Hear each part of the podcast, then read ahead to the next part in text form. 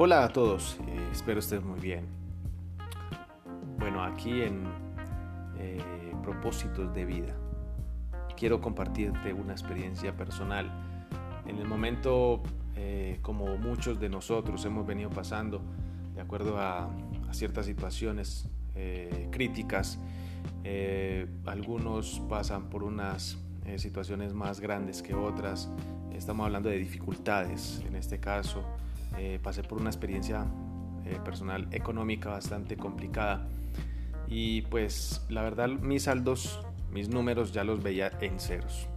En la cuenta si acaso aparecían 300 pesos colombianos, eso es muy poquitico. Entonces eh, abría la billetera y una, una billetera gomela, nada que ver. Entonces, mis amigos, con esta experiencia quiero contarles lo siguiente. venía antes de eso, venía sacando mi tiempo devocional. ¿Qué es eso? Es cuando saco mi tiempo para hablar con Dios, para meditar, para meditar en la palabra, leerla, estudiarla. Y, iba aumentando mi fe. Y hubo una ocasión en que le dije al Señor, Señor, aumenta mi fe. Y quizás tú te estés preguntando, bueno, yo también quiero, quiero aumentar mi fe, quiero que el Señor aumente mi fe. Si tú eres de esas personas que quieres que el Señor aumente su fe, simbólicamente, a lo mejor estés escuchando este audio, pero simbólicamente levanta tu mano. Y yo quiero darte, decirte algo por lo cual va a ser el Señor. Bueno, van a venir pruebas, van a venir dificultades, van a venir circunstancias difíciles, porque así es que actúa el Señor. Y me di cuenta de eso. Señor, aumenta mi fe. En ese momento fue donde vi los números en cero y, esto automáticamente, ¡pum!, bajonea nuestro semblante, nuestro, eh, nuestra mentalidad, nuestra actitud. Y uno dice, ahora, ¿qué voy a hacer? Todavía faltan tantos días para la quincena. Dios mío, ¿qué hago? Y lo único que yo hice fue creerle al Señor, la palabra, a sus promesas, a su palabra. Y empecé a declarar todos los días. Esto no es nada eh, nueva era, no es nada de el Evangelio de la prosperidad, no, es creer a la, a la promesa de Dios. Y este mensaje va para ti, mi amigo, mi querida amiga, que estás pasando por esa situación difícil.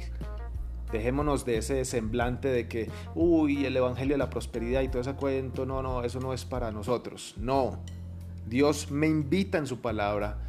Repite estas palabras de día y de noche y repítela y ponlos en los postes de tus puertas, lo dice Deuteronomio 26.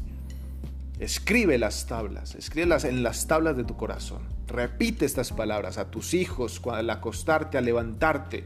¿Qué me quiere decir eso, mi querido amigo? Es creerle al Señor, a sus promesas, a su palabra. Y fue lo que yo hice. Yo en cierta ocasión dije, eh, esto va a cambiar, esta situación es temporal, esta situación es momentánea, esto, va, esto no va a ser duradero, pensaba. Y Señor, yo creo tu palabra, le decía al Señor.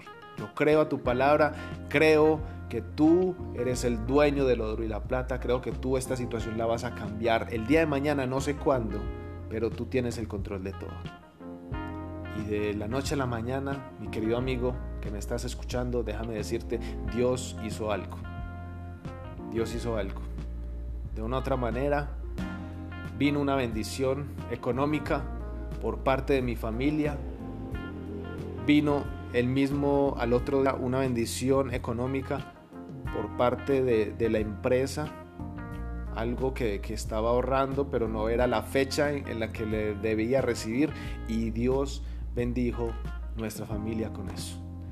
Mi querido amigo, amiga que me estás escuchando, Dios tiene el completo control de las cosas y te invito si estás pasando por esa dificultad económica, o sea la que sea, te invito a que tomes una actitud diferente y reverente ante nuestro Creador. Eres el dueño del oro y de la plata y la misma palabra dice, ya no vivo yo, mas Cristo vive en mí. Si Cristo vive en ti, deja su nombre en alto, créele a su promesa, créele a su palabra. Propósito de vida de parte de Dios para vos. Dios te bendiga.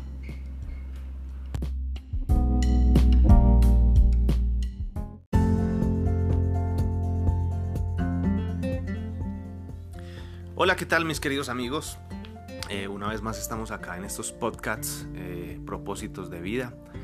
Y quiero darte este, lo he titulado, o sea, titulado, para empezar bien hay que terminar bien.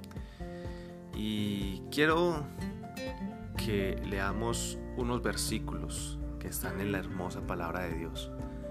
Y como anteriormente te lo he dicho, no, no es religión lo que hoy comparto contigo no es eh, ninguna secta ni nada de eso, sino que hay momentos en los cuales tenemos que avanzar, tenemos que emprender y debemos buscar ayuda de un consejo, de un amigo, una ayuda espiritual, en fin, muchas cosas. Y hoy lo que quiero compartirte lo dice en Filipenses capítulo 3, versículo 13, y dice, hermanos, yo sé muy bien que todavía no he alcanzado la meta pero he dedicado, no, he decidido no fijarme en lo que ya he recorrido, sino que ahora me concentro en lo que me falta por recorrer.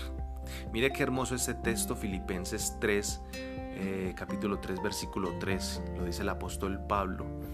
Y dice, hermanos, yo sé muy bien que todavía no he alcanzado la meta y sabemos que Pablo fue un hombre que eh, tenía títulos por doquier, fue un hombre que emprendió, fue un hombre que avanzaba, un hombre que no se quedaba quieto, un hombre que siempre emprendía. Después te comparto más de él. Pero él dice, no he alcanzado la meta, pero he decidido fijarme en lo que he recorrido, en lo que ya he recorrido. No he decidido fijarme en lo que ya he recorrido, sino que ahora me concentro en lo que me falta por recorrer. Mira, mi querido amigo, que me estás escuchando. Hay metas en las cuales eh, quieres alcanzar. Hay metas que a lo mejor te has fijado, pero quizás no has podido obtener o no has querido, no has podido lograr. Y es por ciertas dificultades. No sé, puede que tengas mucho trabajo o lo, por lo contrario, puede que ni siquiera tengas trabajo. Entonces esa meta implica algo económico. Por lo tanto, estás desfalcado, eh, estás eh, con esa angustia porque no tienes el dinero para hacer lo que quieres hacer. Entonces no ves un mundo de posibilidades y, se y ves que se te cierran las puertas. Aquí el apóstol está recomendando, enfóquese en lo que realmente quieren y Dios va a abrir puertas. Otro texto que quiero compartirles es el Salmo 147, versículo 3, y dice, Dios sanó las heridas de los que habían perdido toda esperanza. Mire qué hermoso esto. Y esto lo escribió el rey David. Fue un hombre que tenía eh, hombres a su cargo, muchos, muchos hombres, todo un ejército. Y, y mire lo que dice, Dios sanó las heridas de los que habían perdido toda esperanza. Entonces, a lo mejor tú has perdido alguna esperanza, a lo mejor te has desenfocado, a lo mejor ya no ves posibilidades, pero Dios te está diciendo, en esta mañana o en este día, Dios sanó las heridas, Dios sanó tus heridas. Solamente tienes que creerlo, créele, créele a Dios. Y créeme que Él te va a devolver esa esperanza que hayas perdido. Espero esto te ayude, mi querido amigo, a entender esto. Y quiero contarte una historia, dice, olvidar lo que queda atrás. Es difícil alcanzar lo nuevo si no dejas atrás lo viejo. Por eso es necesario olvidar ciertas cosas que guardamos en nuestra mente que no nos permite avanzar. Hay personas que no pueden levantar vuelo porque tienen demasiado peso sobre sus hombros. A lo mejor te identificas con esto, no sé, pero ahí te dejo esa cuñita. Hay mucho lastre, hay mucho peso del pasado que no te permite volar. El texto bíblico sugerido dice, olvidando ciertamente lo que queda atrás. Hay personas que piensan que la única manera de olvidar el pasado es ignorarlo. No sé si tú eres así, no, espero que no. Sin embargo, es necesario enfrentarlo. Escúchame mi querido amigo, mi querida amiga que me estás escuchando. Escúchame, valga la redundancia. Debes enfrentar ese pasado. ¿Y cómo? Bueno, muchos creen que pueden meter la cabeza debajo de la tierra, así como el avestruz, y así los problemas se acabarán. Pero cuando sacan la cabeza, el mundo sigue estando allí, al igual que el problema. Dejar atrás el pasado no es ignorarlo, sino enfrentarlo. Muchas veces el pasado puede dejar heridas dolorosas en nuestro corazón. Lo vivido a veces dejan recuerdos que nos ayudan a tener memoria para no volver a equivocarnos y caer en los errores que ya cometimos, a no reincidir, a ser mejores personas. Sin embargo, necesitamos dejar atrás los dolores, al igual que los malos recuerdos, porque una alma herida difícilmente puede acceder a las nuevas cosas que Dios tiene para su vida. Es hermoso saber que cuando Jesús toca tu corazón, lo acaricia con bálsamo sanador y cura tus heridas. Creer en Dios no es la excepción a los problemas, ni la vacuna que los previene. Sin embargo, es maravilloso tener la seguridad de que en medio de las dificultades Dios estará contigo.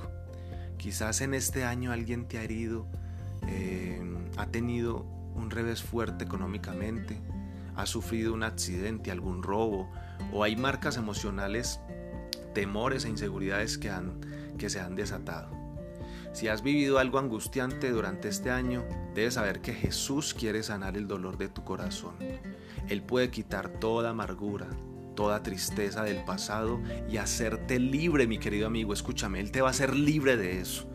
Suelta el pasado y olvida lo que quedó atrás. Déjate alcanzar por lo nuevo que Dios tiene para tu vida. Resuelve tu pasado para que puedas avanzar hacia tu futuro. Propósitos de vida. Dios te bendiga.